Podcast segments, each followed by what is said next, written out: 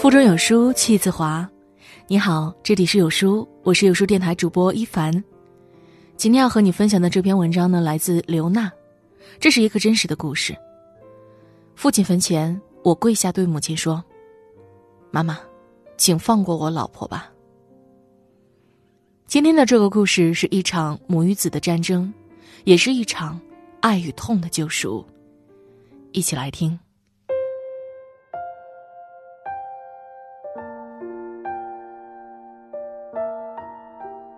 我十二岁那年的冬天，和癌症苦苦搏斗了三年的父亲，在第一场雪到来之前，闭上了双眼。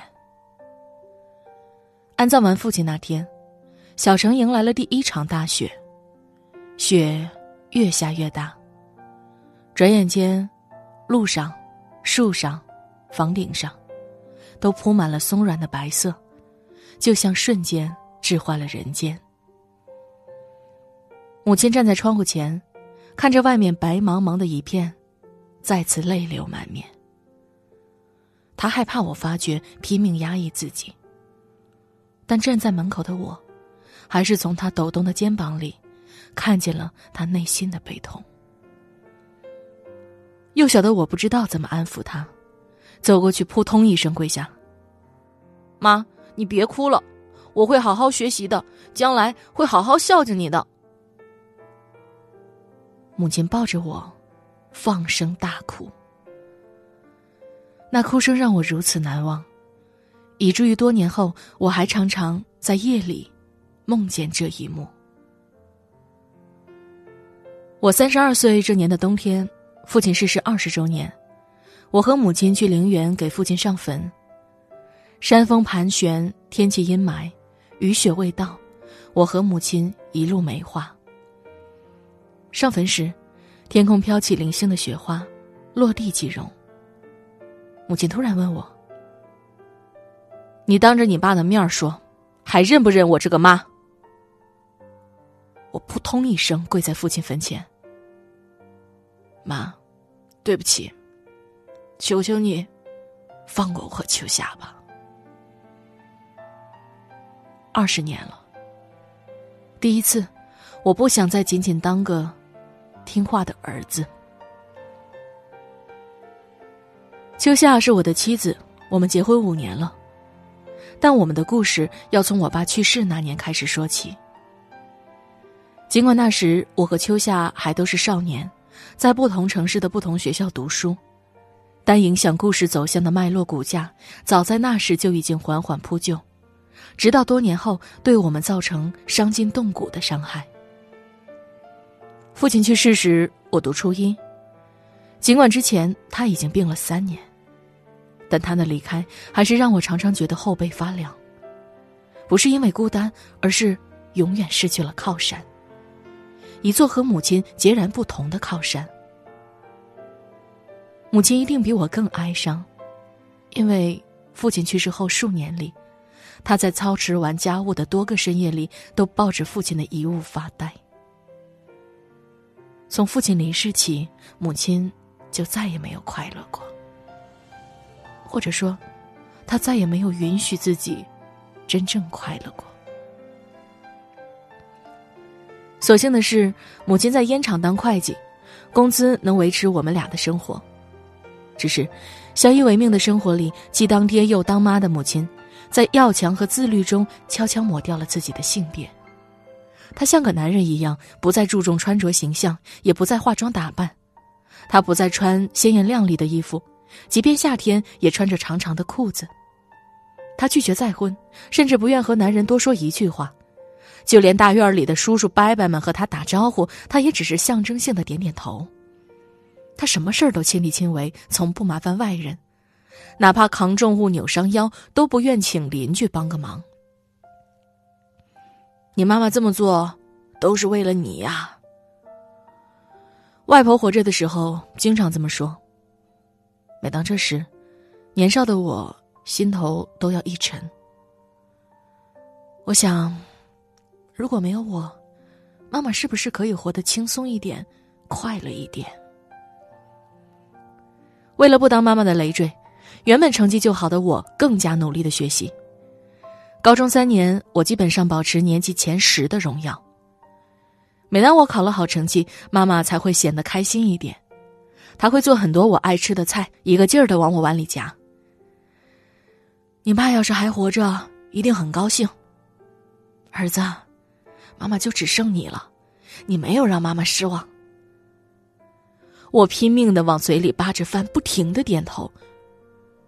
妈妈，我会更加努力的。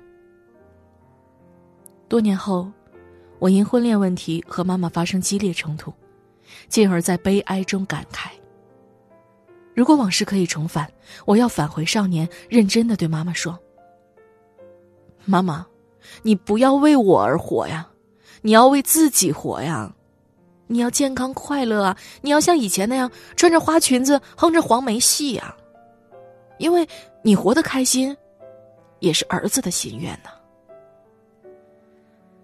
但那时，我毕竟是个少年。一个少年，如何能改变他的妈妈还有大人的偏见？我们烟厂大院儿是一个很大的老小区，住着差不多千余口人。我们家楼下的一户阿姨比我妈小三四岁，她不是烟厂职工，她丈夫是。不幸的是，她丈夫死于一场车祸。后来我学业有成，离家多年，才知道，当年因为我们两家的遭遇，我们那栋楼曾被人称为“寡妇楼”。有个周末，我们楼下传来吵闹、辱骂的叫声，好多邻居都站在阳台上看热闹。原来大院里另一个年龄偏大的女人扯着楼下阿姨的头发辱骂：“破鞋，不要脸，狐狸精！男人死了不到两年就到处勾搭男人。”邻居女生告诉我，楼下阿姨的丈夫和打人女人的丈夫曾是好朋友，但楼下阿姨丈夫死后，时不时找打人女人的丈夫帮忙，后者就认定两人有不可描述之事。我妈说，谁让她死了丈夫还天天穿着高跟鞋，涂着红口红，走路要一扭一扭的，难怪被人怀疑狐狸精。邻居女生鄙夷的说。那一刻，我忽然想起了妈妈。她就是害怕受到这样的审判，所以才紧紧关上心门的吧。只是，一个关上心门的人，最终是要审判最亲近的人呢。高考时，我以优异的成绩考去浙江读大学，为支付我的学费和花销。妈妈在烟厂上班的同时，又接了一些给企业做账的活儿。大学快毕业时，我想早早工作，但妈妈希望我好好考研，不用担心学费，妈妈可以供养你的。就这样，我又读了研究生，并在读研期间认识了秋夏。秋夏是我的学妹，比我低一届，她来自小城，大概是父母健全、内心富足的缘故。他浑身上下都流淌着不一样的气息，真实、泼辣、随性、坦荡，从不压抑自己，活得特别舒展。我们恋爱差不多大半年后，我带他回家见我妈。我妈定定的看着他，没有说话，搞得秋夏很不自在。你妈妈不喜欢我哦，他说。怎么会？我爸走后，我妈性格有点孤僻。我安慰秋夏。真实的情况是我妈告诉我，她不喜欢秋夏，因为她觉得秋夏吃不了苦，太浮躁，不安分，不适合当妻子。只是什么样的女孩子才适合当妻子？像妈妈这样的吗？我很想大声问妈妈，但看到妈妈孤单的背影，还是选择了沉默。其实秋夏不是我的第一个女朋友。在读大学期间就谈过两个女朋友，一个是我的高中同学，阳光可爱，但脾气有点大。我妈认识他父母，极力反对我们交往，理由是他妈妈出轨别人，和他爸爸离婚，他家风不好。大学时我和这个女孩子是异地恋，矛盾渐多，加上妈妈反对，就分了手。大三时我又谈了一个女朋友，湖北人。他自幼丧母，跟着爸爸和后妈长大，人优秀又上进，大学期间就开始创业。我妈见过他后坚决否定。自幼丧母，成长艰难，心理不健全。我忍不住反驳：“我还丧父呢。”我妈听后勃然大怒：“你翅膀硬了是不是？”一句话，让我无力反驳。我考上研究生时，这个女孩子自主创业做在线教育，做得风生水起。我不知道是我太在意妈妈的意见，还是我们的感情出了问题，最后，我俩也无疾而终。但秋夏和他们不同，他父母健康，也在读研，家境不错，妈妈为什么还对他不满意？后来我才知道，一个不快乐的人是看不得别人快乐的，一个不幸福的人，也是不允许别人幸福的，哪怕。这个人是他的亲生儿子。我和秋夏最终还是走到了一起。这并非妈妈选择了妥协，而是有个小生命提前到来了。研究生毕业后，我和秋夏相继在杭州就业。我去了阿里，他去了外企，收入都还可以。我们俩原本商量着努力工作两三年买套房子，年龄大了稳定下来了，我妈自然就同意了。但秋夏怀孕了，商量来商量去，我决定向我妈坦白。她沉默了好一会儿，说：“妈妈老了，你也该结婚了。”我们按照我妈的意见，回小城举办了婚礼。大半年后，儿子出生，我妈恰好退休，就来杭州给我们带孩子。从那时起，我们家的战争。就再也没有停止过。在这场来自最爱的两个女人的内战中，我身心疲惫，精神分裂，险些抑郁。我妈见不得我对秋夏好，比如七夕节或结婚纪念日，我要是给秋夏买了礼物或搞了个仪式，我妈就说我不懂节俭，不会过日子，一脸不高兴。我妈不高兴了，爱一个人坐在房间默默垂泪。他从来不大吼大叫、大吵大闹，他只是像影子一样坐在黑暗里，用沉默和背影对我们进行惩罚。我怕妈妈落泪，我怕看见她孤独的背影，所以我就把所有怒火、所有责任、所有过错都推到秋夏头上。你都当妈的人了，说话不能注意点吗？你憋着不发表意见能死吗？妈帮衬着你还带不好孩子，我真是服你了。哎，别人家的老婆哪儿来这么多事儿啊？你能不能让我回来图个清静？一开始，大大咧咧的秋夏选择原谅我，因为他最初也觉得，妈妈一个人把我抚养大很不容易，我们应该体谅老人。但是，当矛盾越来越多，生活越来越难，而我妈的偏见越来越明显，秋夏也快在压抑中疯掉了。她是你的妈妈，那你是我的丈夫啊。你一味听她的话，难道不要考虑我的感受吗？如果你这样顺从你妈妈的所有意愿，你还有什么脸教育我们的孩子有主见、有想法？秋夏质问我，我无力回答。我曾试图和妈妈沟通，希望她不要动不动哭泣，要及时指出我们的问题，让我们看到她的需求。但妈妈说。我含辛茹苦养了你三十多年，如今要死乞白赖求你们在乎我吗？是啊，妈妈为我付出了这么多，我还能再要求她什么？我垂着脑袋，在加班后又失眠的夜里，一遍遍问自己：我工作很忙，加班加点儿是常有的事儿。我不在家。我妈和秋夏就失去了沟通的桥梁，两人经常因为孩子的事闹得不愉快，小到喝什么温度的水，大到给孩子买什么样的小床。秋夏是个心直口快的人，分歧产生后，秋夏向我妈表达诉求，都被我妈以冷漠回避。如果秋夏再说错做错了什么，我妈就会以哭泣惩罚我。我回到家，一看见我妈坐在自己房间里，面朝窗户不和我搭话，我就知道，暗战已经发生。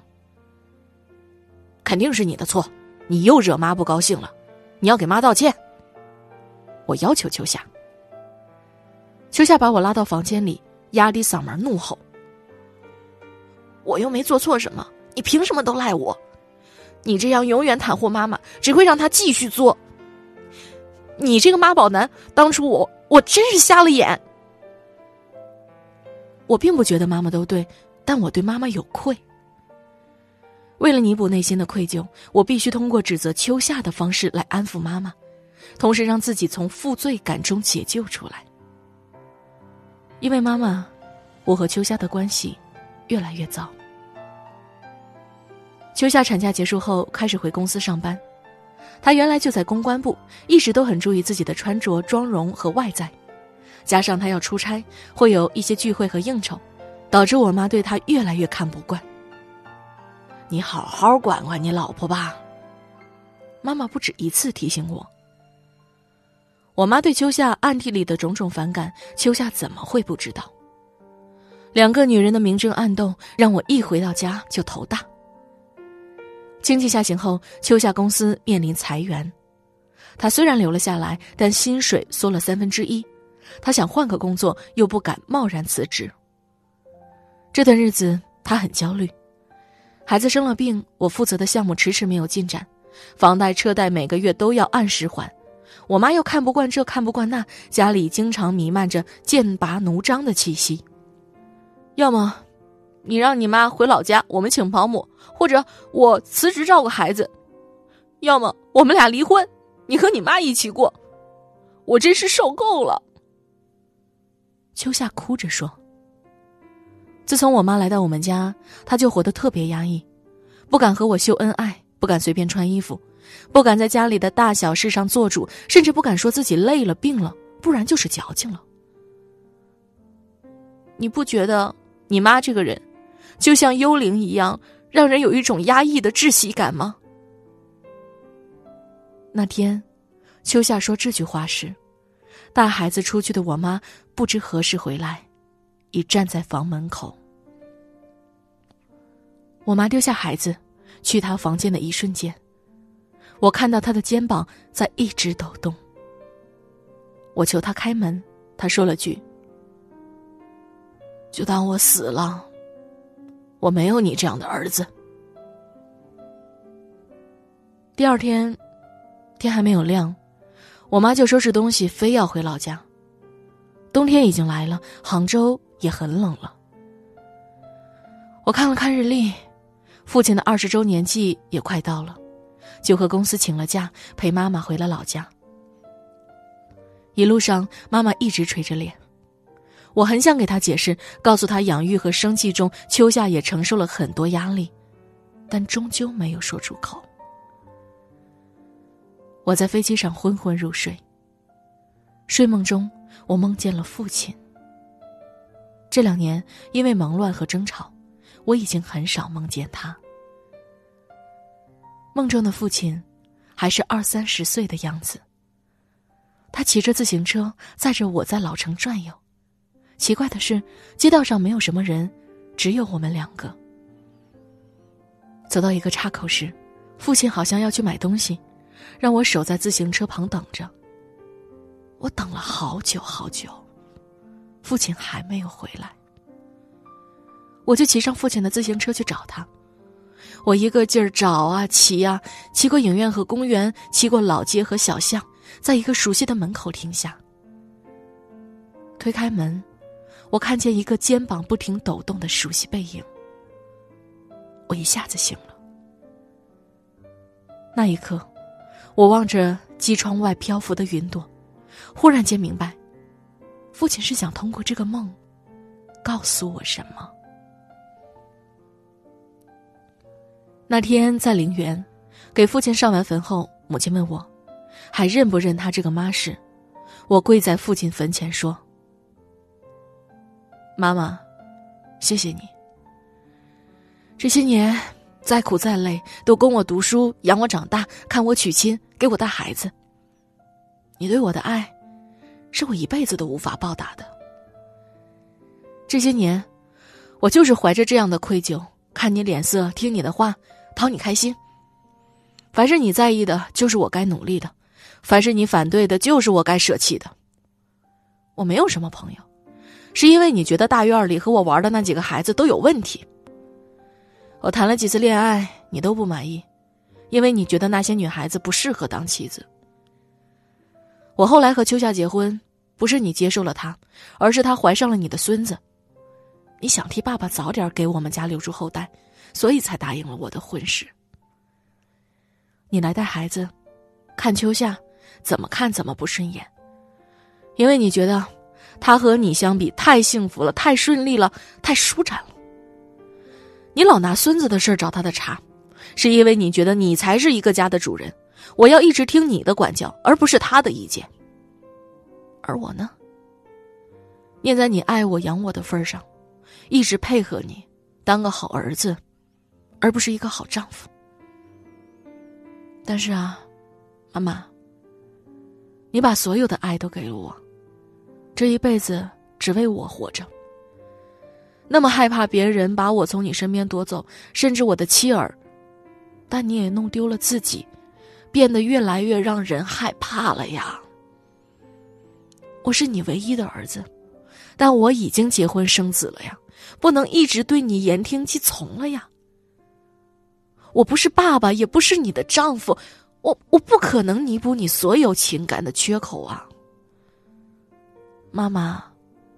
我是另一个女人的丈夫啊，那个女人也需要我的理解和爱呀。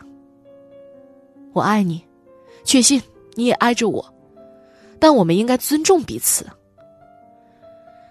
所以，求求你，放过我们，让我们对自己负责。你也照顾好自己吧。母亲没有说话。他的眼睛越过父亲的坟，越过陵园的树，定定的看向远方。不知何时，雪越下越密，越下越大了。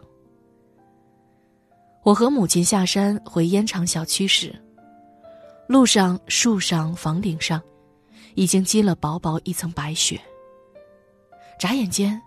世界仿佛换了新的一样。我回杭州那天，妈妈送我到门口。那天那个话题，我们之间都再没有提起。我挥手和他告别。有北风刮来，吹动他额头花白的头发。我赶紧关上车窗，生怕他看见我难过。候机时，我找充电器。从背包里摸出一个硬硬的信封，里面是一张银行卡，还有妈妈写的一页短信。儿子，对不起。我曾以为自己是天底下最称职的妈妈，因为我把自己所有的爱都给了你。我曾把你看作我最大的荣光、最大的脸面、最值得骄傲的所在。甚至通过爱你，来幻想你父亲还活着，并借此让自己活下去。当我发现这或许不对时，我已经老了，迷路了，失去一切了，无法停下了。你，还有秋夏，说的都对。我对你的爱不是爱，而是控制。我无法圆满自己。所以总想抓住你，以至于差点失去你。我不知道我能不能改变，但我会试着在这旧院子里有个不一样的活法。我准备啊去老年大学学画画。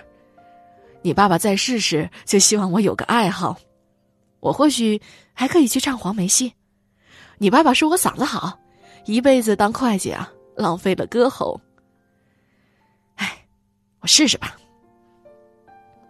卡里有三十万块钱，密码是你的生日。这是你外婆去世时家里那套老房子处理后我分的钱。本来你们结婚时我就该给秋夏的，希望你们用这钱还点房贷，再请个保姆。秋夏是个好姑娘，臭小子，对她好点儿。我捧着这封信，在候机大厅里哭得像个孩子，引得赶路的人们纷纷侧目。没有人知道我为什么哭。我哭得这么伤心，不是因为我和我妈彼此原谅，而是因为上一次妈妈喊我臭小子，我才九岁。那时候。父亲还没有病，我们还是圆满的一家人。如今，父亲走了，我成了父亲。兜兜转转一大圈后，我们正努力重新成为圆满的一家人，就像曾经残缺但又渴望幸福的所有人一样。